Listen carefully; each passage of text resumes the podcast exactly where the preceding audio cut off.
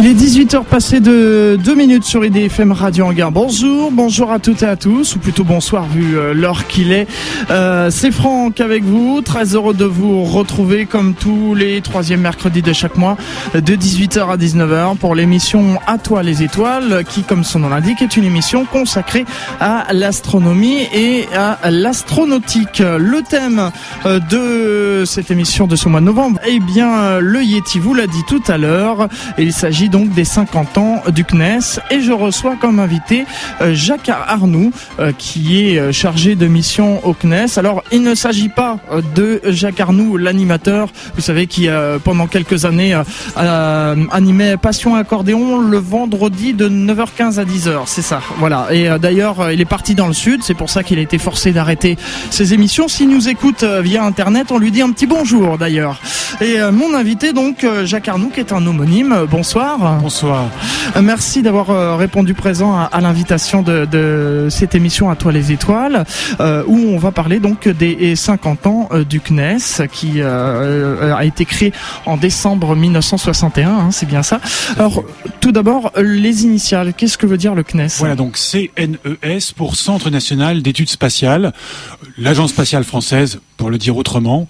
Donc c'est l'organisme qui est chargé depuis donc 50 ans, vous venez de le dire, de d'élaborer et de mener à bien la politique spatiale française. Donc dès que vous voyez une fusée euh, française ou européenne ou un satellite français ou européen, vous vous dites qu'il y a des gens du CNES dans l'affaire, mais pas seulement eux, bien sûr. Bien sûr, ouais.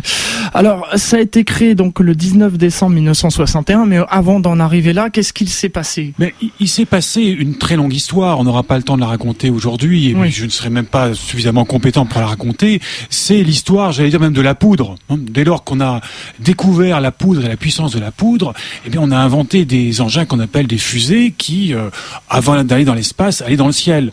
On dit que les Chinois l'ont inventé cette poudre, ont inventé les fusées. On a rapidement amener ça en Europe. Et j'allais dire malheureusement en tout cas l'histoire c'est cela sur les champs de bataille. Et petit à petit eh bien c'est toute l'histoire de ce que vous avez appelé tout à l'heure l'astronautique hein, ce qui est intéressant dans ce terme astronautique c'est le mot astro ben, pour les astres et c'est le mot nautique. Parce qu'on quand, on parle de nautique, on parle de nautique, on pense plutôt à la navigation, au bateau. Eh bien, de fait, entre les bateaux, entre les avions et entre les fusées, il y a un même terme nautique, c'est aller, c'est naviguer, c'est se promener, donc cette fois-ci dans les, dans les étoiles. Alors l'astronautique moderne, eh bien, elle a, je dirais, son, son père fondateur, c'est un russe hein, qui a travaillé à la fin du 19e siècle, au début du 20e siècle, donc en Russie, et qui a posé vraiment ce qu'on appelle les, fondements techniques. C'est lui qui a inventé les fusées à plusieurs étages, qui a imaginé les stations orbitales, des telles choses que lui-même n'a pas pu mettre en œuvre parce que la technologie n'était pas assez avancée, mais qui va être mise en œuvre d'abord par un Américain, un Godard, puis déjà par des Français, par des Allemands, par, par des Européens, parce que le spatial a un caractère aujourd'hui résolument européen, pour finalement arriver à quelques dates, donc avant 61. Bien sûr, vous en avez sans doute déjà parlé dans votre émission, 1957, c'est Sputnik, hein, le, le, premier satellite artificiel, c'est-à-dire un engin construit par les humains qu'on va envoyer autour de la Terre. Bip, bip, bip, bip, voilà, le bip bip du Sputnik, le 4 octobre 57, qui va être suivi très rapidement par un, premier, un, un second bip bip, cette fois-ci américain. Et puis pendant quelques années, il y aura pas d'autre puissance spatiale. Aucun autre État ne va réussir eh bien, à faire ce qu'ont fait donc les soviétiques, les américains, c'est-à-dire de construire une fusée et un satellite et d'envoyer tout ça dans l'espace. Il va falloir attendre 1965. Alors on dirait qu'est-ce qu'il a fait? Là, on parlait des 50 ans.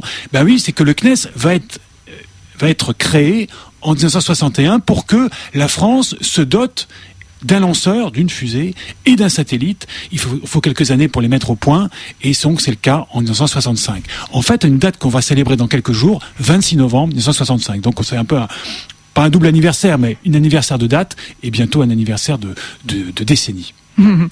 qui a été l'instigateur Qui a décidé de dire tiens, on, va créer une agence spatiale euh, française? C'est toujours difficile de dire qu'il y a un instigateur. On peut en tout cas dire qu'il y a un grand monsieur qui a pris cette décision-là parce que euh, et c'est le général de Gaulle. Vous savez, on, dit très souvent l'espace c'est le fait du prince. C'est-à-dire que c'est tellement compliqué, c'est tellement coûteux et surtout c'est euh, quelque chose qui correspond à une puissance pas seulement technologique, mais une puissance politique telle que, à l'origine des grandes aventures spatiales, jusqu'à présent, il y a eu très souvent des États et donc aussi des chefs d'État. En l'occurrence en France, c'est général de Gaulle.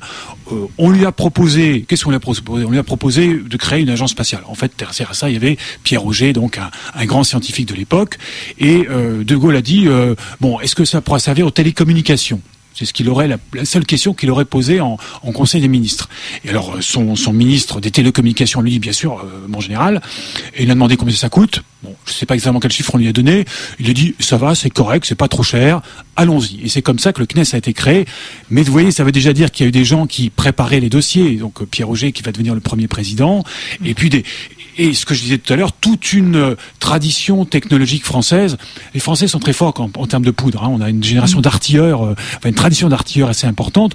Donc il y avait déjà toute une tradition française qui était présente. On a même testé des, fusées pendant la Seconde Guerre mondiale, alors que la France était occupée. Donc euh, on ne part pas de rien mais il y a donc une forme de reconnaissance officielle en 1961 par la création de cette agence spatiale. Et là, les choses, je dirais, vont, euh, vont marcher plus vite et surtout vont être reconnues par la puissance politique. Bien sûr. Quand euh, le, le, CNES a été créé le 19 décembre 1961, euh, la machine est lancée, qu'on peut, on peut dire, mais euh, forcément, il va falloir créer des établissements, des établissements techniques, des bases de lancement.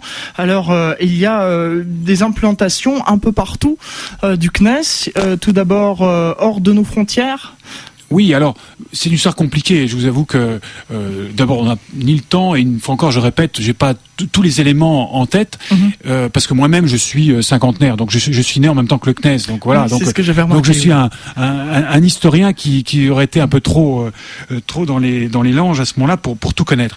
Ce qui est clair, c'est que il faudra dans le CNES encore aujourd'hui, hein, on a tout un côté politique et administratif, où il s'agit, je vous disais tout à l'heure, d'élaborer une politique, c'est-à-dire que il faut euh, sentir le vent du moment, comprendre les, besoins d'une nation, hein, en l'occurrence la France, voire de plusieurs États, parce qu'on parlera assez rapidement de l'Europe. Mm-hmm. Donc il y a déjà tout un aspect d'élaboration. Puis ensuite, il y a, évidemment, il y a à mettre en œuvre ça. Et donc ça, ça va demander à la fois des scientifiques et des ingénieurs. Alors il y a des centres qui vont assurer ces différentes fonctions. Très longtemps, Bretigny va être un endroit important où des ingénieurs et des savants vont apprendre, eh bien, à aller dans le ciel, à savoir ce qu'est le ciel. Alors c'est toutes les, les sciences du du, spatial, et puis aussi comment, comment construire des, fusées. Alors ces fusées ne seront pas envoyées depuis Bretigny, donc de la, la banlieue parisienne, mm.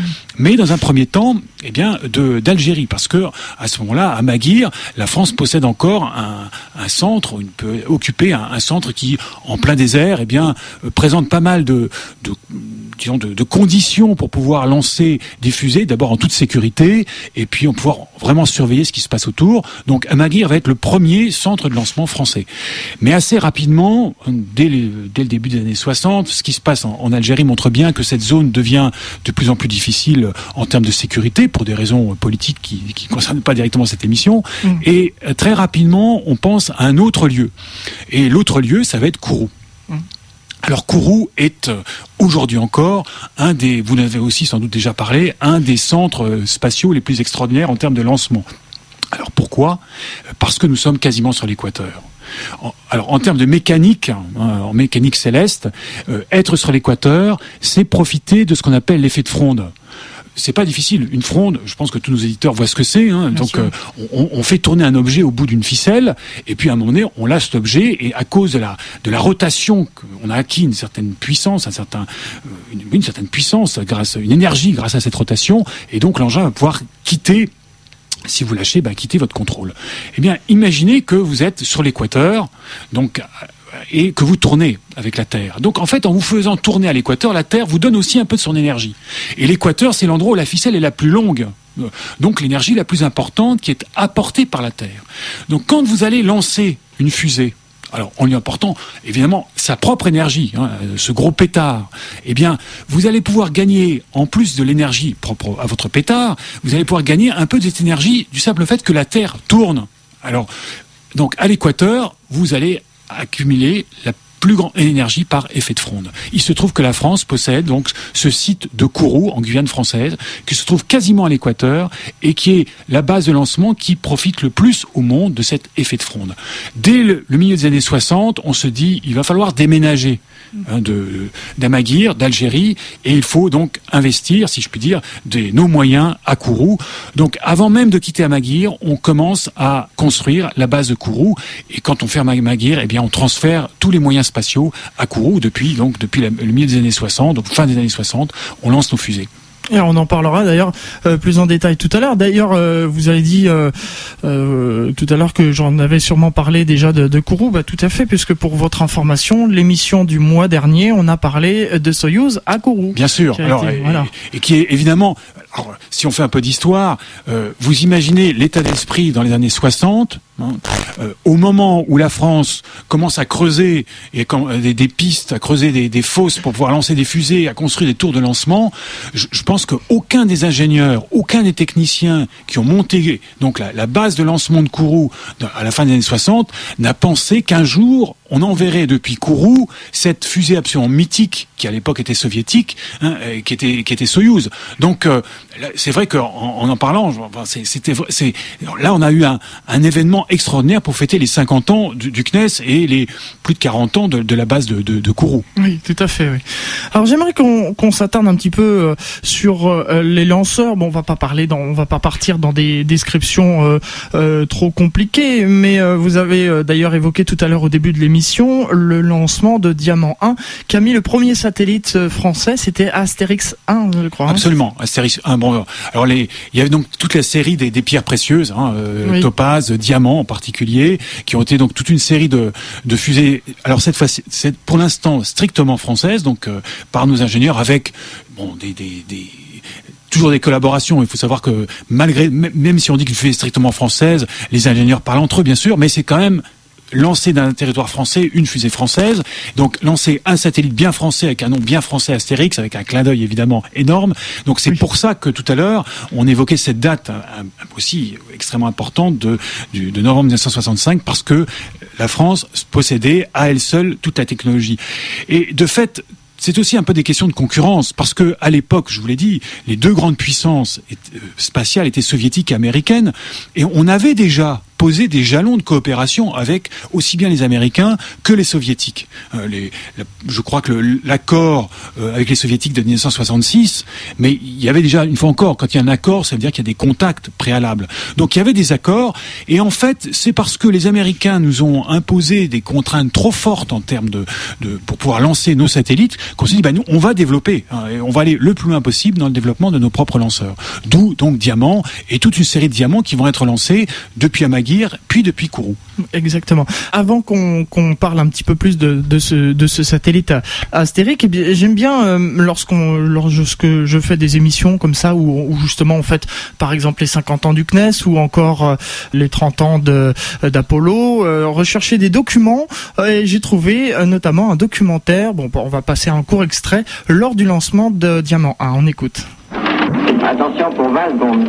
26 novembre 65, sur la base d'Amaguir, au Sahara. L'heure est historique pour la France, qui s'apprête à lancer son premier satellite. 3, 2, 1, feu.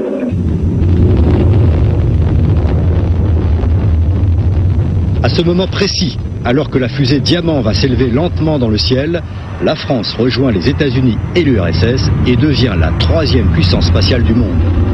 Dans quelques minutes, le général de Gaulle pourra annoncer aux Français la mise sur orbite d'un satellite de 40 kg, nom de code A1, vite surnommé Astérix. Astérix, le voici, un tonnelet rayé de bandes noires, mis en œuvre par la CEREB, aujourd'hui filiale d'Aérospatiale. Astérix tournera autour de la Terre avec succès, à un couac près, un problème d'antenne l'empêchera d'émettre le fameux bip bip des satellites de l'époque. Ce qui n'empêchera pas la télévision de célébrer l'événement par des émissions spéciales jusqu'à épuisement des journalistes. Oui, Michel Colomès, je vous entends très bien. Un continue à se porter bien, continue à tourner. Des hommes le surveillent sans arrêt. Nous donc, c'est nous qui allons nous coucher. À vous, Cognac G. Voilà, donc pour un, un petit documentaire, je vous voyais euh, très inspiré. Euh. Bah oui, parce que à la fois on reconnaît, vous voyez, même si j'étais très jeune à l'époque, on reconnaît des voix de journalistes de l'époque qui ont suivi ensuite l'émission Apollo. Donc, euh, et, et, puis évidemment toujours à vous Cognac G, ça c'est oui. presque une rengaine que oui, qu'on n'entend plus du tout aujourd'hui. Et, et c'est toujours émouvant d'écouter des comme ça des, des reportages d'époque au sens où on a l'impression que c'est très loin Et, et, en même temps, vous savez, là, là en l'occurrence, c'est même pas 50 ans. Donc, euh, donc on, on, mesure à la fois euh, l'importance de l'événement il y a, il y a 45 ans, euh, 46 ans, et, et puis euh, le, le, depuis là, bah, les progrès énormes qui ont été faits, mais toujours dans le même esprit. Euh, tout à l'heure, juste une petite parenthèse, vous donc vous m'avez présenté comme chargé de mission au CNES. En fait, au CNES, je suis chargé d'une chose un peu particulière, qui est l'éthique. Je suis pas du tout un, un spécialiste des, des, du côté technique, et justement en termes donc, je m'interroge plus sur le pourquoi pourquoi les humains ont développé ces technologies spatiales, pourquoi ils les développent aujourd'hui? Et qu'est-ce qu'on en fait? Et donc, euh, je m'intéresse naturellement à l'histoire parce que c'est dans l'histoire, c'est dans les documents comme ceux que vous venez de, passer à l'antenne que l'on peut sentir le, pourquoi de, de, de cette extraordinaire aventure de l'espace. Parce que c'est on, a toujours du nouveau. Vous avez évoqué donc lors d'une précédente émission euh, Soyuz à Kourou et, et, on vient de le rappeler. C'est c'est vraiment un événement extraordinaire qui n'est pas tant technologique que précisément humain. Et c'est ces événements-là qui, qui m'intéressent. Euh, à l'époque, donc en, en 65, euh, c'est clair que le geste politique était énorme. C'est pas ce petit satellite qui était euh, par rapport aux deux grandes puissances spatiales, ça pouvait sembler très modeste, de fait. Parce mmh. que, euh, vous savez, quoi, quatre ans après, même pas quatre ans après, les Américains seront sur la Lune. Mmh. Nous, on continuera à, à envoyer des, des, des, des fusées dia diamants. Donc, par rapport à ces grands, ça peut sembler modeste, mais le geste politique et la fierté que l'on a senti dans ce dans ce, ce petit reportage, mmh. la fierté nationale, tout ça est, est important à souligner. C'est pas seulement, c'est pas une fierté mal placée, c'est que il y a vraiment des ingénieurs qui ont travaillé pendant oui. des dizaines d'années derrière, hein, parce que c'est c'est pas si simple que ça. Bien sûr. Hein, les, les, puissances spatiales aujourd'hui encore ne sont pas si nombreuses que cela. Mmh. Et acquérir ce rang-là, même en 2000, euh, au milieu des, au début des années 2000 ou 2010, eh ben c'est encore un, un, certain exploit technologique. Ça demande de, de gérer euh, des niveaux de technicité extrêmement complexes. Donc tout ça, tout ça est donc émouvant à, à entendre. Tout à fait. Oui. Et puis euh, après donc euh, ce, ce, programme euh, Diamant, donc on s'installe à Kourou comme vous mmh. l'avez dit, et puis et on démarre un programme, le programme Europa. Voilà. Alors on, on l'a dit dès le début de l'émission. Mmh. on fête les 50 ans de l'agence spatiale française, mmh. mais il n'y a pas d'histoire du spatial français sans qu'il y ait quasiment immédiatement, peut-être même avant la création du CNES, des collaborations avec d'autres pays. On a déjà évoqué euh, les États-Unis et l'Union soviétique. Bon, c'est un peu les, deux grands euh, grands frères, si je puis dire. Et en même temps, il y a euh, avec d'autres pays européens. Tout ça parce que le contexte est bien celui de l'Europe. Nous sommes au milieu des années 60. L'Europe a déjà quelques années. Elle a été fondée en 1957, donc avant même, euh, enfin au même la même année que l'aventure spatiale en quelque sorte. Et donc il y a déjà des, contacts qui se font. Et l'Europe va devenir assez rapidement le lieu euh, euh, d'une comment dirais-je, le lieu où l'aventure spatiale française va, va vraiment prendre toute son ampleur. Donc, il euh, y, y, a différentes institutions qui sont créées, l'ESRO, l'ELDO, donc euh, des dimensions à la fois techniques et scientifiques Europe, donc et, des organismes scientifiques et techniques européens dans lequel la France donc, a un rôle important, euh, et puis avec un projet, ben, on, et si on faisait un lanceur européen qui s'appellera donc Europa de fait, le projet est extraordinaire euh, parce que c'est, il y a rien de tel que de travailler ensemble au même projet pour pour se rencontrer et puis euh, apprendre à se connaître. Donc euh, Europa va être le, le, berceau d'une comment dirais-je d'une coopération européenne extrêmement fructueuse, mais pas immédiatement. Pas immédiatement parce que euh, d'un point de vue techno technologique, Europa ne sera pas assez abouti et trop fait de briques et de broc au fond. Et si bien que euh, chaque fois qu'on va tenter de, faire décoller Europa, ça va être des échecs. Donc euh, aussi bien depuis l'Australie que depuis que depuis Kourou, chaque fois Europa va se casser la figure sans doute parce que donc il y a un aspect technologique, un aspect aussi de d'organisation qui qui est pas encore assez au point. Et il va falloir en fait créer l'agence spatiale européenne donc au cours des années 70 mm -hmm. pour que et bon le, le la création officielle est en 75, mais tout ça est aussi préparé par des années, parce que vous imaginez euh, la, la complexité. Il faut mettre, dès qu'on met des choses en commun, à la fois des moyens financiers mais des moyens technologiques, bon, ben, chacun veut être sûr que sa, compétence va être reconnue et qu'il ne va pas perdre hein, dans l'acte de collaborer. Donc tout ça prend du temps. 75, création de l'Agence spatiale européenne. Et là, eh bien, avec un nouveau projet de fusée euh, qui va finalement s'appeler Ariane, eh bien, c'est Ariane est en d'une certaine manière l'héritière d'Europa, mais si Europa n'a jamais réussi à, voler, eh bien Ariane, elle, va réussir. Mhm.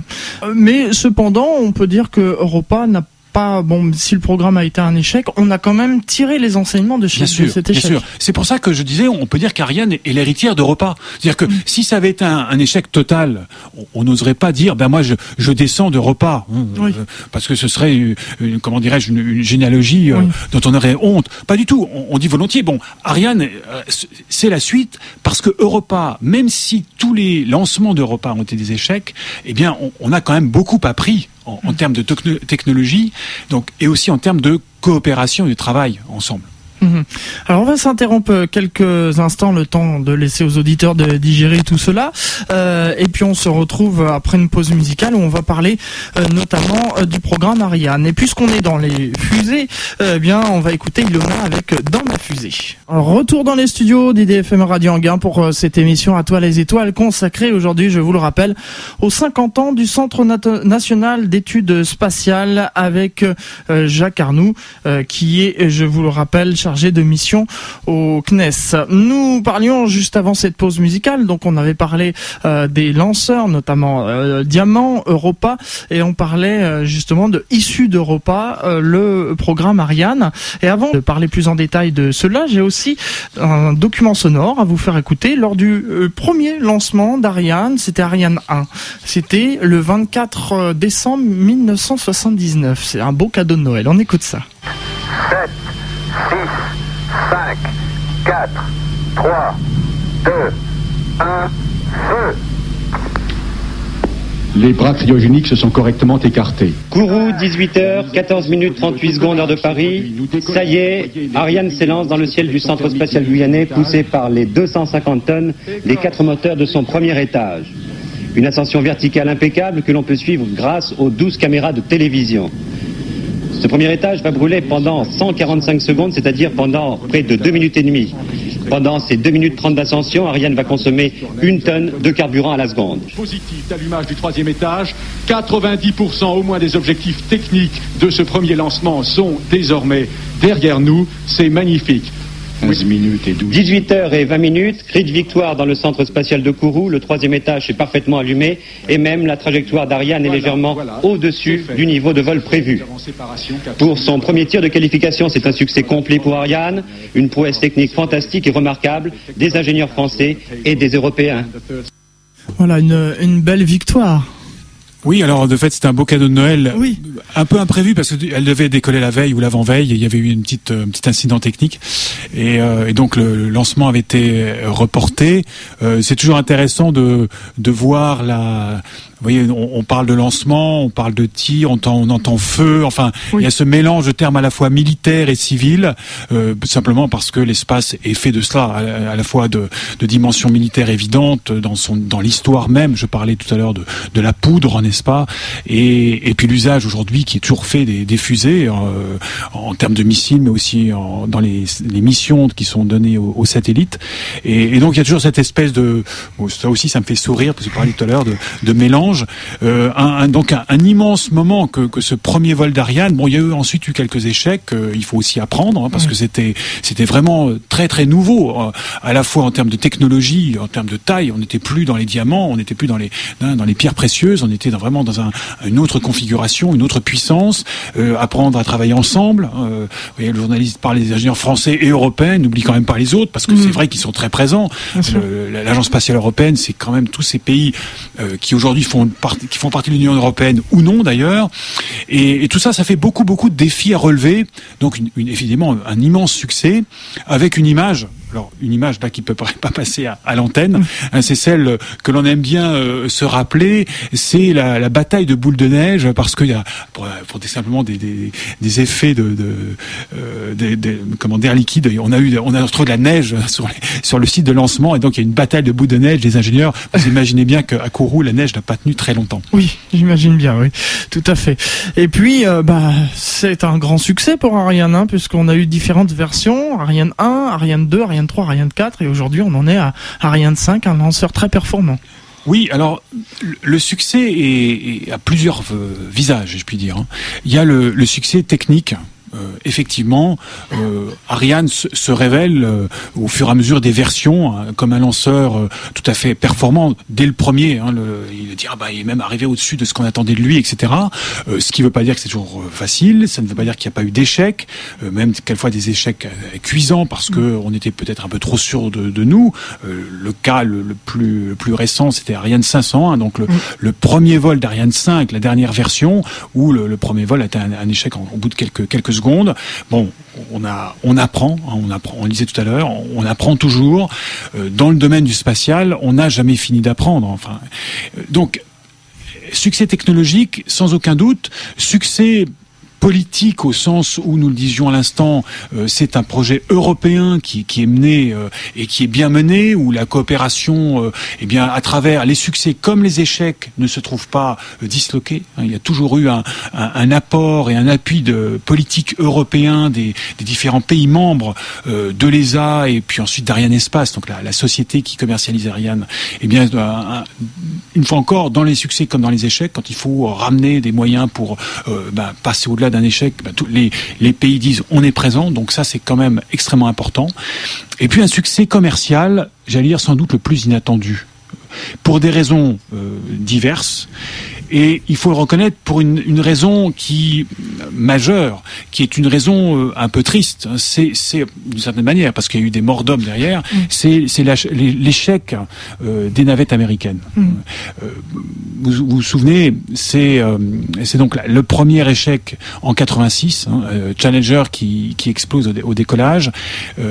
après cet, cet premier accident d'une navette, les Américains se sont rendus compte que leur système, sur lequel ils comptaient énormément n'était pas le système navette donc ne remplissait pas le cahier des charges. En particulier, euh, il ne pourrait pas assurer, mais ça il le savait déjà avant cet accident, il ne pourrait pas remplacer complètement ce qu'on appelait les lanceurs classiques, style Ariane, hein, c'est donc euh, bon des, des, trois étages qui envoient une et qui se perdent, hein, qui, donc qui sont perdus, et qui mm. envoient des satellites. Les Américains pensaient alors que la, la navette allait pouvoir concurrencer et surpasser les lanceurs classiques, et ils souriaient un peu trop facilement à l'égard de, ces pauvres Européens qui en étaient encore au lanceur dit classique. Malheureusement, la navette donc ne remplit pas le cahier des charges. malheureusement, pour les Américains, j'entends, mm. euh, ils n'ont pas continué euh, à, soutenir l'industrie des lanceurs classiques. Donc, il faut envoyer des satellites. Et qu'est-ce qu'il y a sur le marché? Eh bien, il y a cette, cette fusée Ariane, donc à l'époque Ariane 4 surtout, que les qu'on regardait avec un petit peu de dédain, mais qui est là et qui va donc rapidement occuper une grande partie euh, et la majorité du marché en termes de lanceurs classiques de satellites. Ce qui va permettre donc va donner un succès au succès technologique, au succès politique, vient s'ajouter un succès commercial d'Ariane 4, puis d'Ariane 5, qui ne s'est pas euh, bah, assagi depuis. Hein. Ariane 5 a, rempli aussi son cahier des charges et continue à assurer plus de la moitié du, du marché commercial, donc ce qui veut dire des satellites civils. Il hmm. euh, faut quand même préciser. Avec l'arrivée maintenant, euh, donc on l'a dit tout à l'heure de Soyuz, et puis il y a euh, le lanceur Vega aussi qui est en préparation. Alors voilà, on, est donc là, on parle du business, hein, on parle de commerce, et dans le commerce, vous savez bien, il faut que que l'offre se bah, se plie un peu à la demande, et, et la demande elle varie. Euh, il est clair que euh, les satellites euh, bien changent. D'abord, ils sont plus performants, restent plus longtemps dans l'espace. il y a aussi des questions de taille. il y a la mode des satellites lourds. Alors, c'est souvent des géostationnaires, mais il y a aussi la mode des petits satellites. Ce qui fait que tout en développant Ariane 5, on s'est rendu compte que la demande, elle avait aussi évolué. On pensait quand on a construit Ariane 5 qu'on allait surtout vers du gros satellite, Bon, d'où cette fusée extrêmement puissante, hein, qui est la plus puissante dans son dans sa gamme de, lanceurs civils, euh, ben, c'est la, la plus puissante. Eh bien, euh, de fait, on s'est rendu compte que Ariane 5 c'était bien, même quand on envoie plusieurs satellites en, même temps, mais qu'il fallait sans doute faire varier la gamme. D'où l'idée, eh bien, d'aller chercher euh, Soyuz, donc qui est en fait un lanceur euh, plus moyen, et de le lancer depuis Kourou, et puis même d'aller dans des plus petits lanceurs encore, et c'est un futur lanceur qui n'a pas encore été lancé, qui, sera lancé en 2012, qui s'appelle Vega, qui est euh, grosso modo, mais vous en savez peut-être plus que moi, une, bon, on a pris euh, bon Ariane 5, je sais pas si les éditeurs voient, hein, c'est un, un, corps principal, un gros cylindre principal avec de chaque côté deux plus petits cylindres qui sont des fusées à poudre. Mais on a pris une de ces fusées à poudre, on dit mais qui est suffisamment puissante pour être à, elle, à lui seul ce petit euh, un lanceur. Donc mmh. euh, c'est c'est Vega qui est un projet donc pour des beaucoup plus petits satellites, mais qui sera aussi lancé depuis depuis Kourou. Donc on aura eh bien trois trois lanceurs, un gros lanceur pour des gros satellites ou des grands envois, Ariane 5, un moyen Soyuz et un plus petit qui s'appelle Vega. Alors on arrive dans les années 80, euh, le CNES euh, arrive à, à, ses 30 ans d'existence, et là euh, le CNES prend un tournant dans son existence, enfin une nouvelle activité qui vient se rajouter, c'est les la formation d'astronautes. Voilà, alors Évidemment, quand on parle spatial, on pense assez spontanément aux astronautes. Parce que, bah, une fois encore, il y a le poids de l'histoire. Euh, on évoquait tout à l'heure le, 1957, Sputnik, bip bip, mhm. mais ensuite on pense évidemment à 61. Alors 61, bien sûr, à la fin de l'année, c'est les 50 du CNES, mais quand on va au mois d'avril, le 12 avril, ce qu'on a fêté il y a quelques mois, c'est le premier homme dans l'espace, Yuri Gagarin. Mhm. Et c'est clair que, euh, je pense que dans notre notre mémoire collective, les hommes, dans, enfin les hommes et les femmes dans l'espace, l'être humain dans l'espace est aussi important, sinon plus important que les satellites qu'on y, y, envoie. Donc, le premier homme, 1961, euh, le premier homme sur la Lune, ça c'est 1969. Euh, donc la question c'est, bah, quand est-ce qu'on va envoyer euh, les, pas seulement le premier soviétique, puis le premier américain, mais le premier français ou les autres. Donc, donc va se poser dans les années 80, quand est-ce que les Français iront dans l'espace? Mm. Dans les années 80, on n'a pas encore penser à une capacité autonome, j'entends, ou française, voire européenne, puisque 75, puisque l'agence spatiale européenne a été créée en 75, on n'a pas encore pensé à l'éventualité d'une capacité donc européenne à envoyer des hommes dans l'espace. En revanche, on a déjà des, collaborations aussi bien, je l'ai dit tout à l'heure, avec les soviétiques qu'avec les américains. Donc le projet d'envoyer euh, un Français via une fusée russe ou américaine, eh bien, est devenu de plus en plus concret. Et de fait, à la fin des années 70, on va recruter les premiers astronautes français. Voilà. petite correction, c'est bien, il y en a qui, suivent sur Internet. Euh, j'ai dit tout à l'heure, début des années 80, 30 ans du CNES, non, c'était les 20 ans. Oui, c'est vrai, 1961, 1981, ça fait 20 ans, on est d'accord. Euh, et justement, alors, on parle de Jean-Loup Chrétien, et c'est en 1982 que euh, bah, Jean-Loup Chrétien est le premier Français à partir dans l'espace. Là aussi, je vous invite à écouter un petit document sonore. Madame, Monsieur, bonsoir. Jean-Loup Chrétien, Vladimir Vladimir Janibekov et Alexandre Ivanchenkov sont en route pour l'espace. C'est à 18h30 très exactement française que Soyuz 16 avec à son bord le spationaute français et ses deux camarades soviétiques a été lancé du centre spatial de Baïkonour. Soyuz doit rejoindre la station orbitale Salyut et évoluer avec elle jusqu'au 2 juillet. Georges Claire, vous êtes sur place à Baïkonour, le lancement s'est bien passé. 18h, 29 minutes 59 secondes à une seconde près l'heure exacte, le sol de Baïkonour tremble. Dans un fracas de tonnerre et les feux de l'enfer, la Zemyor 4 300 tonnes arrache le Soyuz T6 de la Terre du Kazakhstan. Jean-Loup Chrétien devient le premier Français de l'espace. À peine quelques vibrations au moment de la séparation des étages, tout se déroule comme à la parade. Manifestement, les soviétiques possèdent une expérience incomparable pour le lancement de ce type d'engin. Ils ont même l'amabilité de consacrer la caméra noir et blanc du bord à notre spationaute. Collé au dossier de son siège, celui-ci encaisse une formidable accélération au moment de la mise en orbite. Jean-Loup a pesé jusqu'à 400 kilos. Il a malgré tout trouvé le moyen de tourner la tête, de bouger les bras, sans attraper le mal de l'espace, ce qui arrive très fréquemment aux nouveaux, comme on dit ici. Voilà, donc et je me souviens très bien, j'avais 10 ans, mais ça, ça m'a marqué. Hmm. Mais c'est sûr que là encore, on, le disait tout à l'heure, il y a un côté de fierté nationale hmm. et, et, ça, et ça joue encore aujourd'hui. Je suis toujours euh, euh, surpris parce que même si aujourd'hui les, les, les les astronautes et les cosmonautes européens, eh enfin toute, toute la capacité à sélectionner, à former les astronautes relève aujourd'hui de l'Europe, de, l'agence spatiale européenne, européenne et non plus des États. Eh bien, les, euh, reste quand même le, drapeau d'un pays. C'est un Français qui vole, un Italien ou, un Allemand. Donc ça c'est clair. Euh, c'est vrai que c'est le premier, même si euh, c'est pas une fusée européenne, euh, c'est une manière aussi de donc de rendre présent, plus présente la France dans l'espace.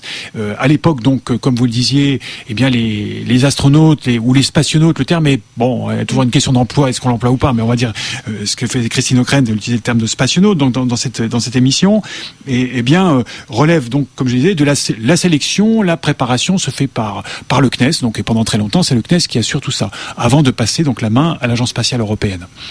Donc ce qui est intéressant, c'est que le très enfin on ne va pas se, se focaliser uniquement sur l'Union soviétique, hein, puisque le, le, vol suivant euh, de, de, Pascal Baudry, qui a été euh, sélectionné en même temps que Jean-Loup Chrétien, il va être chez les Américains.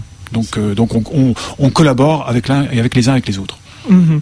Alors justement, j'ai des euh, réactions d'auditeurs sur euh, euh, sur le, thème de cette émission et j'ai un auditeur qui s'appelle Stéphane qui dit on, sent la passion de, de Monsieur Jacques Arnoux et, la mienne également et, c'est vrai qu'aujourd'hui quand on voit des lancements que ce soit les navettes américaines ou ou Ariane on sent pour le grand public oh bah oui une navette qui a été bon c'est devenu une banale quoi. Pourtant, comme vous l'avez dit tout à l'heure, à chaque fois c'est un exploit.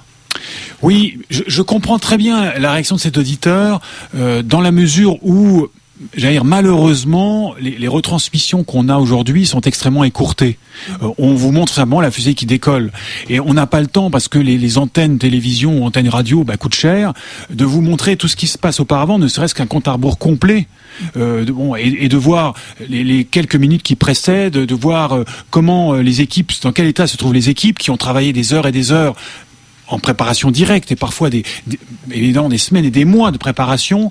Euh, et donc, ce qui va suivre aussi, c'est qu'une fois qu'on voit la fusée décoller, tout n'est pas gagné. Hein. Il faut, faut-il encore que euh, ben, les étages se détachent au bon moment, que la fusée atteigne, euh, et ça n'arrive pas toujours. Hein. Il y a eu un échec sanglant, enfin terrible la semaine dernière, hein, d'une très belle mission scientifique vers Mars mmh. qui a qui a échoué. Le, le, le lanceur n'a pas, tout, n'est pas marché parfaitement on a, on a, j'entendais encore il y, a, quelques mois euh, Michel Tonini euh, qui intervenait à l'occasion de la dernière mission de la navette américaine et qui, parlant des missions de navette américaine, je ne sais plus combien il y a eu de, dizaines, hein, euh, eh bien, disait mais chaque mission reste unique.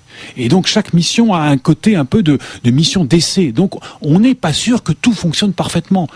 Même dans un cas, et on l'a entendu à l'instant, donc il y a 30 ans, Christine O'Krent disant bon tout est parfaitement réglé, ça démarre à la seconde près. C'est vrai, les, Russes ont une, tradition extraordinaire, mais il peut y avoir des pépins parce que les systèmes sont très complexes, sont très puissants. Il faut se rendre compte que euh, on, manie euh, pas seulement de la poudre, hein, on manie de, l'hydrogène, l'oxygène avec des puissances euh, extraordinaires. Je, ne sais pas, une image un jour qui, m'a marqué, on m'a expliqué que dans les, pompes qui alimentent la fusée Ariane, Ariane 5, eh une pompe qui a la taille de votre machine à laver le linge ou à la vaisselle, vous avez à certains moments la puissance d'un TGV. Bon, il faut que ce soit des pompes qui soient bien calé, parce que sinon c'est vous imaginez, mettez ah un TGV dans votre, donc pas un tigre dans votre moteur comme une, ancienne publicité de ces années-là, hein, des années euh, des premiers premières Ariane, euh, mais mettez un TGV dans votre machine à, laver le linge, euh, il va falloir bien gérer la chose. Donc c'est, on est encore dans, toujours un peu dans des, des vols d'essai en quelque sorte, mm. d'où la passion sans doute, et, et puis bah, je crois aussi que, et c'est ce qu'on veut aussi faire partager à l'occasion de, de, ces 50 ans, c'est que Bien sûr que c'est un peu banalisé aujourd'hui dans les utilisations de l'espace.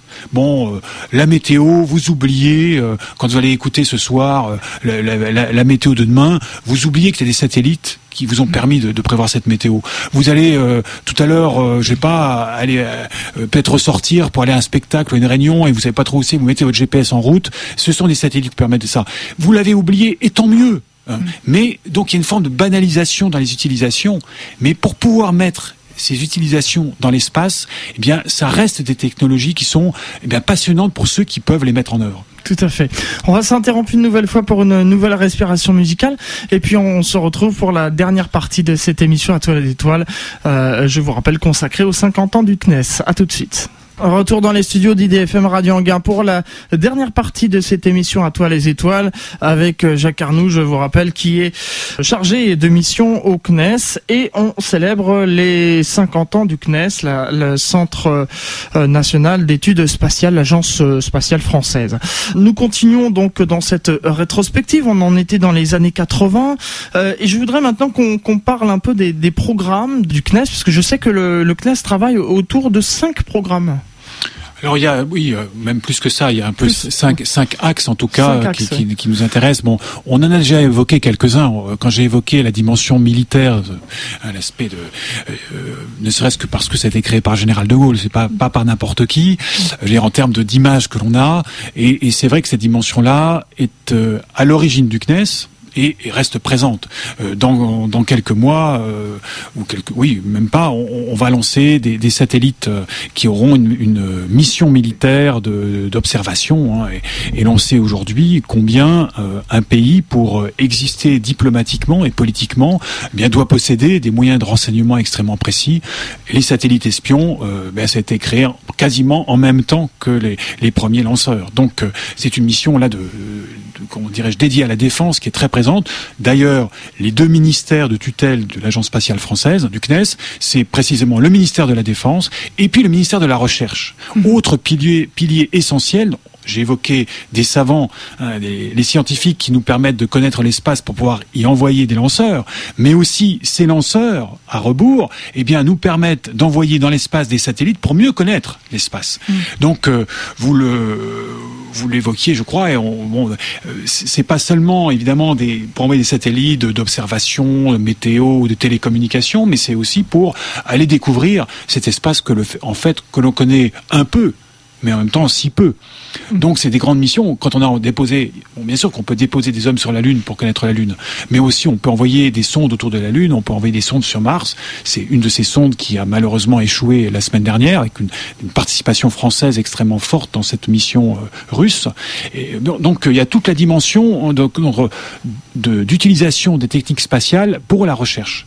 Il y a également tout ce qui est, et ce qui est pour nous essentiel, hein, le, ben, pour nous citoyens, euh, comme nous le disions tout à l'heure, euh, au fond, tout ça nous semble banal. Il y a un côté un peu banalisé des techniques spatiales, parce qu'en fait, elles sont partout.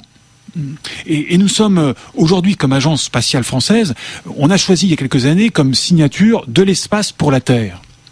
C'est pas une signature du tout anodine. Ça montre bien que, sans oublier le, je dirais, un, regard tourné vers les étoiles. C'est le titre euh, de votre émission. Hein. Sans oublier les étoiles qui nous restent à observer et aller euh, même en découvrir de nouvelles, on n'oublie pas que le premier destinataire de nos activités, eh bien, c'est la Terre. Et sur cette Terre, ce sont les humains, nous les humains.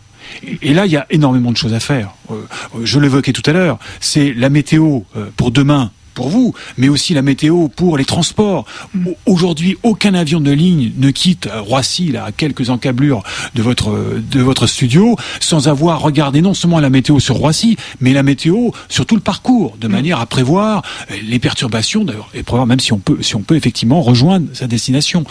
Le GPS dont on parlait tout à l'heure, évidemment, c'est pas seulement pour rejoindre la, votre réunion tout à l'heure, le spectacle auquel on a pu aujourd'hui vous, vous tenir informé sur cette, sur cette antenne. C'est aussi les transports lointains ou, proches, même aujourd'hui le, commerce international, les, euh, les, différentes euh, comment les questions d'échange, les questions des, marchés financiers sont liées au GPS. Donc là, il y a d'énormes enjeux. Vous le savez bien, on parle du GPS d'ailleurs, c'est un terme qui, qui désigne uniquement le système américain dont nous profitons système d'ailleurs qui vient des militaires américains. Mais euh, on a lancé il y a quelques semaines, grâce à Soyuz, eh bien les deux deux éléments essentiels de Galileo, qui est le GPS européen, comme on dit, donc le futur système en train d'être construit pour que demain nous ayons aussi notre autonomie. Parce qu'il est clair qu'il faut d'abord redoubler les systèmes, parce que les systèmes sont toujours fragiles, mais aussi avoir ses propres systèmes. Donc vraiment, c'est un des points, des points essentiels. Euh, D'autres choses plus généralement de l'espace pour la Terre pour connaître notre planète Terre. Là aussi, des sujets que vous avez sans doute abordés soit dans votre émission, soit sur cette antenne, le, changement climatique, l'avenir de notre planète. Il y a quand même des tas de choses sur lesquelles on voit bien que notre planète a, a quelques difficultés. Bon, il faut connaître ces phénomènes naturels, euh, perturbés ou pas perturbés.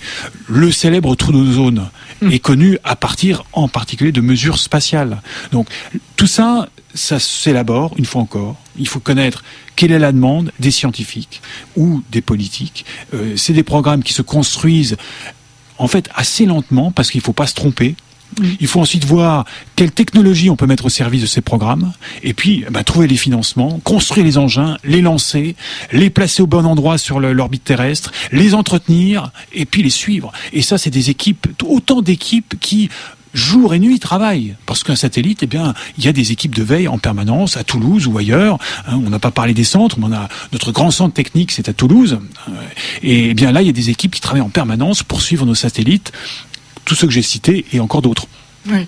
c'est vrai que on est passé comme ça euh, de, des années 80 aux années 2000, mais euh, le, temps nous nous presse. Voilà, aussi lui aussi il passe tout à fait. Euh, je sais aussi que le CNES s'implique beaucoup auprès des jeunes.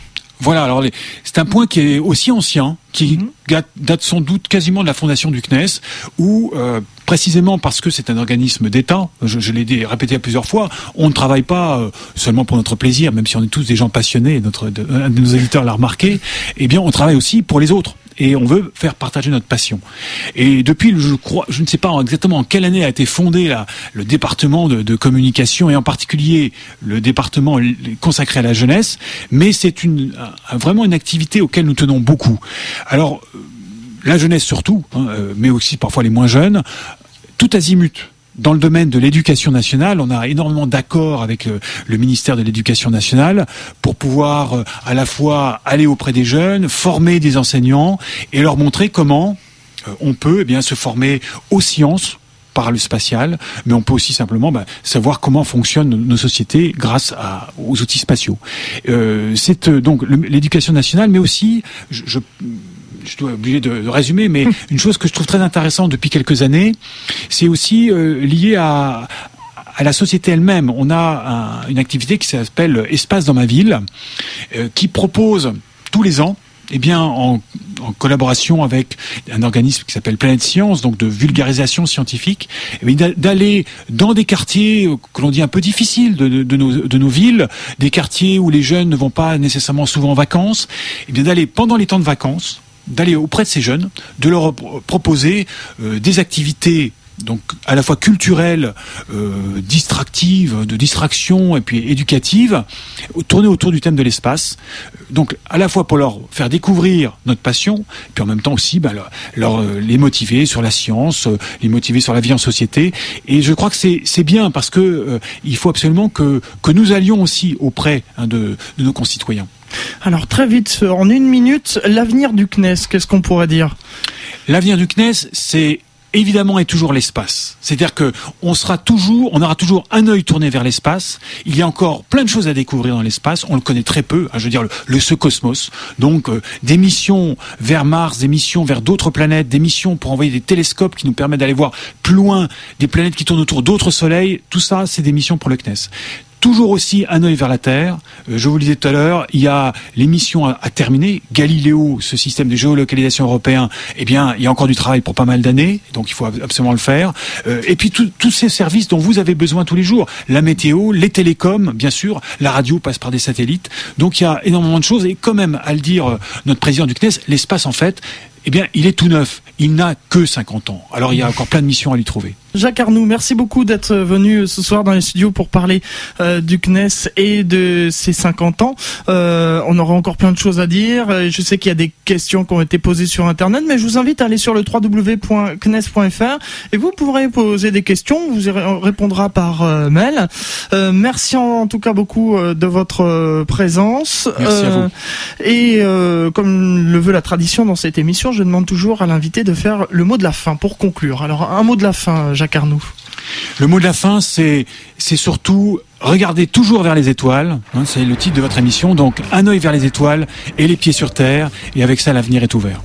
Merci Jacques Arnoux. Merci à, tous les auditeurs d'avoir euh, suivi cette émission À toi les étoiles. Donc, retenez bien le 19 décembre 2011 euh, où on célébrera euh, jour pour jour les 50 ans du CNES. Il y aura sûrement des manifestations qui sont prévues, hein, je pense. Absolument. Et donc, des manifestations bah, autour de nos différents centres. On a parlé de Paris, à, Toulouse, à Kourou, bien sûr. Et puis, une, exposition à, Paris au musée des Arts et Métiers qui sera inauguré le, 1er décembre et jusqu'au mois de janvier. Donc découvrir ces 50 ans et la suite.